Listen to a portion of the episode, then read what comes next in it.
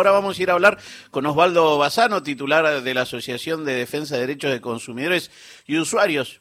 Si, por si alguien no lo sabe, los precios no están eh, siendo aumentados, están volando. Sí, totalmente. Totalmente, tanto en medicamentos, algo que eh, sabe bien acá eh, Diana Costanzo acerca de ciencia y salud, eh, como los alimentos y aparte hay faltantes de ellos. Bazano, ¿cómo le va? Horacio Marmoret, Carlos Solanowski, Diana Costanzo y Cristian Bello desde Radio Nacional Argentina, Buenos Aires, los saludan.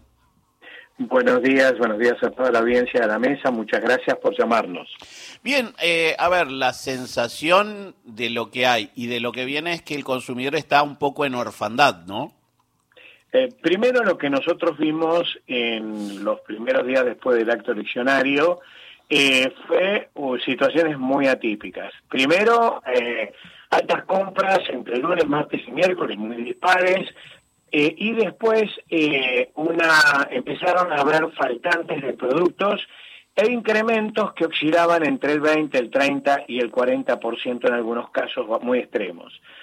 Eh, esto repercutió, quiero que se sepa, no, es normal que no lo sepan o lo sepan, que el 30-35% de las compras el consumidor las hace en los hipermercados y el resto en negocios de cercanía. El tema es que en los negocios de cercanía comenzó a faltar productos alimenticios, harinas, aceites, leche, lácteos, distintos envasados, y esto se comenzó a ver hasta el día de hoy. Nosotros hicimos el reglamento, todo esta, este recabado son de la gente que colabora voluntariamente con la asociación, hicimos un, los relevamientos que hacemos mensualmente y del 2 de, de noviembre al 4 de diciembre nos está dando un promedio de entre el 14 y el 16% de incremento en alimentos y artículos de limpieza. Pero aparte, con faltantes que nos damos cuenta que por la dispersión de precios que hay y por la actitud de algunos, eh, eh, de algunos eh, mercados y demás, es hecho en forma intencionada porque es actos de especulación que eh, están enancados a las frases que se han dicho muy constantemente, que va a haber liberalización y cualquiera puede cobrar lo que quiera y el mercado tendrá que regular. Pero tenemos que advertir, primero, que el consumidor no integra el mercado y, por otro lado, eh, el Estado está obligado, conforme al artículo 42 de la Constitución, a la protección económica del consumidor. Bien, eh, Diana. Con respecto, ¿qué tal? Eh, buen día, Diana Costanzo.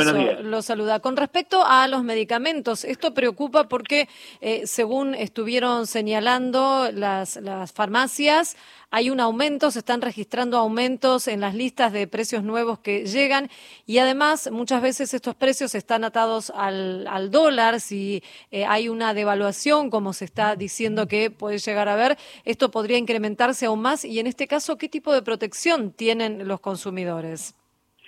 Por empezar, tenemos que ser un poco más serios con el tema de la estructura de costos. Desde la década de 90, todas las empresas empezaron a incluir como estrella a los gerentes financieros. Es decir, que toda la estructura de costo de las empresas son financieras. ¿Qué significa esto? A valor dólar. Mm. Por supuesto que la estructura de costo de un producto solo si eh, existe si le agregamos los costos para la producción y la venta y la ganancia necesaria de ese producto. Y en todos los casos no hay dólar.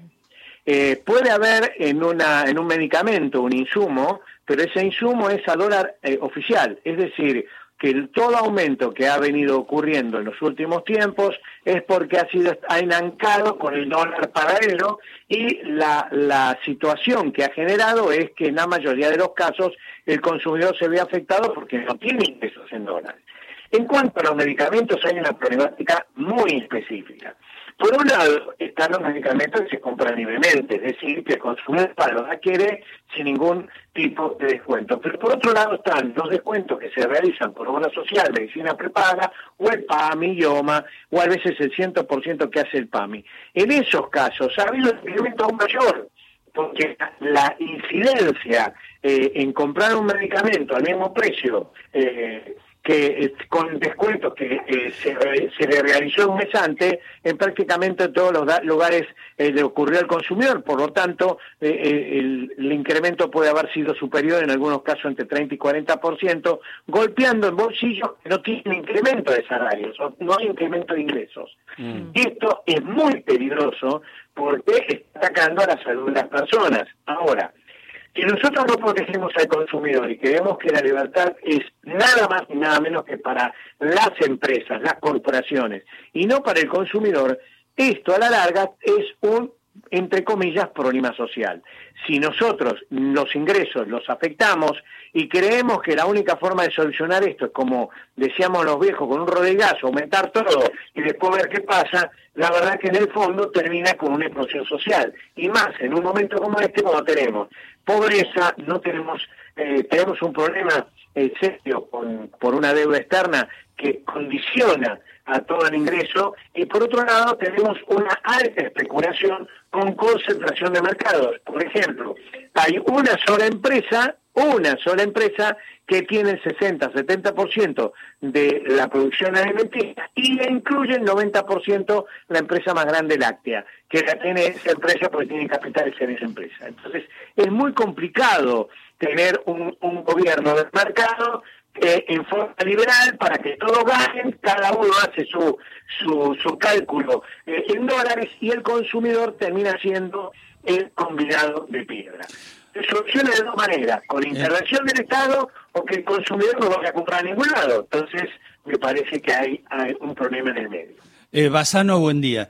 Eh, le quería preguntar esto. Digo, usted es un experto, eh, tiene mucha experiencia, eh, es el titular de una asociación de defensa de derechos del consumidor, pero ¿qué, ¿cuál es la sugerencia, el consejo de oro que le daría al consumidor en estos días?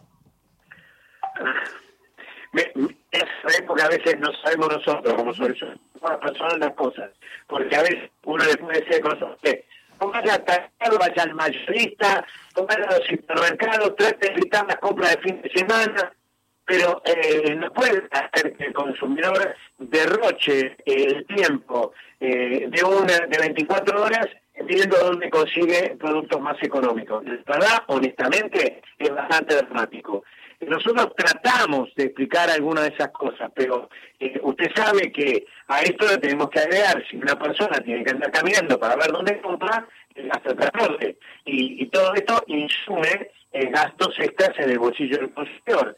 Eh, es complicado, es complicado. Y no hay forma de reclamar, porque el Estado tiene que dar cumplimiento a ciertas normas pero si no lo hace, nosotros no podemos perseguir por una acción judicial que puede durar 10 años. Nos solicitamos, necesitamos que lo solucionen ahora, no dentro de 10 años. Basano, le agradezco este rato. Seguramente no será la última vez que charlemos porque esto va a tener varios capítulos. Gracias, buenos días a todos y todos. Era Osvaldo Basano, titular de la Asociación de Defensa de Derechos de Consumidores y Usuarios.